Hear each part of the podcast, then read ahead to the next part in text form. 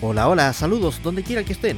Mi nombre es Robertic y este es el capítulo 1 de este podcast llamado La Ventana Geek. El objetivo de este podcast es tratar de explicar y comentar las diversas noticias que ocurren en la semana en el mundo de la tecnología y cultura pop, en el área de avances, mundo gamer, electrónicos, periféricos y por qué no también conversar sobre historia y orígenes de productos o empresas ligados a este ámbito. Arrancamos. Sin lugar a dudas, la noticia de la semana ha sido el accidentado lanzamiento de la nueva familia de consolas de Microsoft de nueva generación, la nueva Xbox en su denominación de series, tanto modelo X, de la cual ya los de Redmond habían comunicado sus especificaciones técnicas e imágenes de su apariencia anteriormente, así como la nueva Series S, de la cual oficialmente nada se había anunciado hasta la fecha. Todo se dio a conocer el día 7 de septiembre debido a diferentes filtraciones tanto en Twitter como en YouTube, revelando la apariencia y costos de Series S, la nueva consola de entrada en esta generación de Xbox, además del precio del book insignia, la Series X. No le quedó otra alternativa a Xbox que admitir las filtraciones y mediante la red social del pajarito, primero mediante un meme y posteriormente publicando derechamente con la frase Let's make it official la imagen de la nueva consola de entrada, y finalmente publicar la entrevista con Phil Spencer donde presentaba Series S, junto al video que ya previamente se había propagado por todas las redes sociales. Cabe señalar que los de Microsoft nuevamente tropiezan y caen en este tipo de errores y chascarros cada vez que van a comercializar sus productos a lo grande mediante un lanzamiento. Si bien los consumidores y fans celebraron las filtraciones y poder conocer los detalles en forma anticipada, no se puede quedar en el tintero la información que indica que la presentación oficial estaba agendada por lo menos en una semana más y para la cual estaban preparados. Esta anticipación involuntaria puede resultar crítica en el contexto de darle más tiempo de reacción a Sony para adelantar la fecha de lanzamiento y valores de venta. También estas filtraciones pueden o no comprometer compromisos comerciales con accionistas en la interna de la empresa, así como licenciamientos con empresas externas.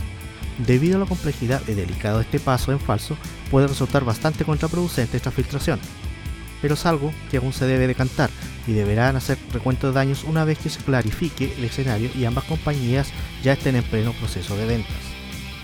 La presentación oficial realizada por quien encabeza Xbox, el señor Phil Spencer, quedó completamente relegada a un segundo plano y que solo visitaron los más entusiastas consumidores de la marca verde, en ella vemos uno de esos, a esta altura cada vez más conocido, discurso de cómo la compañía proyecta el futuro a través de sus consolas y sobre todo cómo planifica abarcar todo el negocio gaming mediante las ventajas que le entrega las espaldas financieras y tecnológicas que le brinda el gigante Microsoft.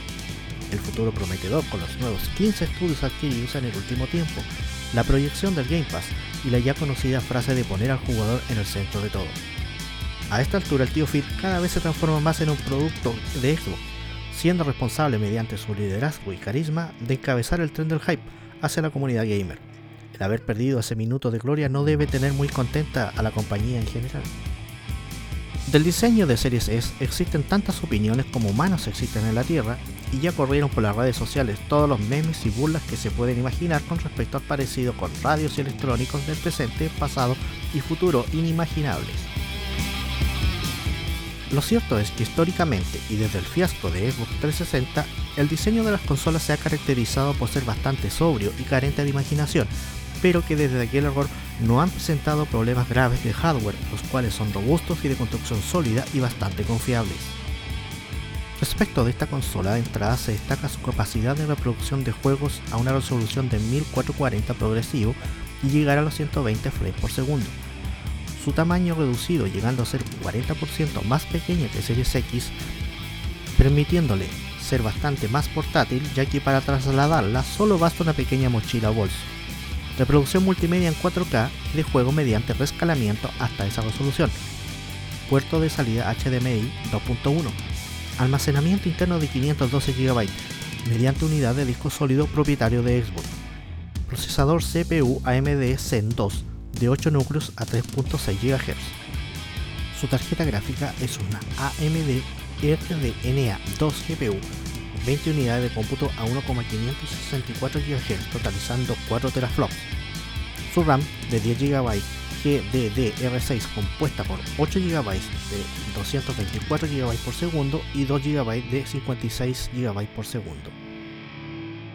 Con estas características la hacen la compañera ideal para quienes son jugadores casuales y no son coleccionistas de juegos físicos. Suscribiendo el Game Pass, tendrás acceso a la biblioteca de juegos que Xbox mantiene y que renueva constantemente, manteniendo un stock bastante amplio y que es capaz de satisfacer a cualquier jugador ya que presenta una variedad de géneros y temáticas tanto en experiencia single player como competitivo, además de sus juegos exclusivos.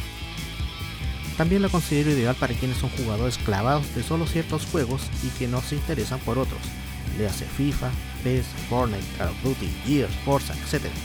Ya saben a lo que me refiero.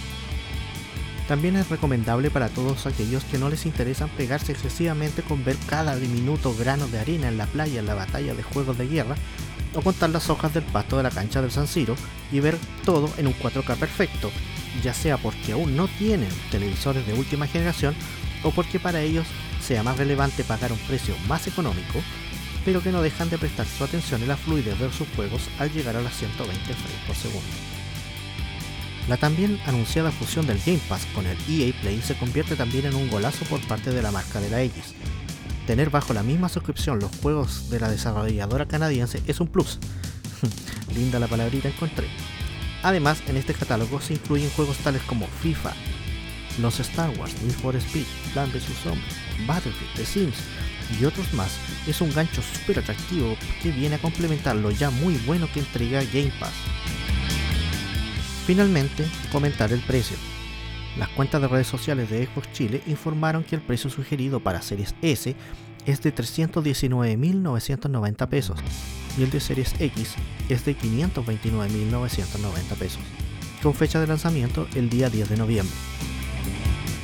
Lo de la palabra sugerido ha generado bastante controversia en la comunidad nacional, ya que es bastante sabido el afán de retail chileno de aplicar sobreprecios bastante elevados a este tipo de tecnología, y viene precedido de la subida casi obscena de los precios de las consolas Xbox One y PS4, de las cuales hemos sido testigos posterior al destallido social y acrecentado más aún en pandemia, llegando a cobrar valores incluso superiores a los lanzamientos de estas hace casi 6 años atrás.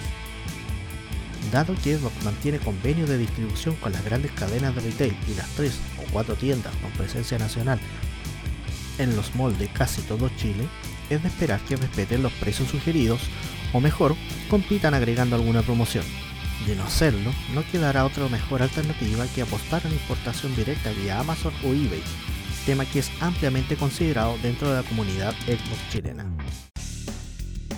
Por hoy eso es todo. Espero nos volvamos a encontrar en un nuevo capítulo con un nuevo tema. Compartan con sus redes sociales. Espero que les haya gustado este capítulo. Recuerden, mi nombre es Roberto y esto fue La Ventana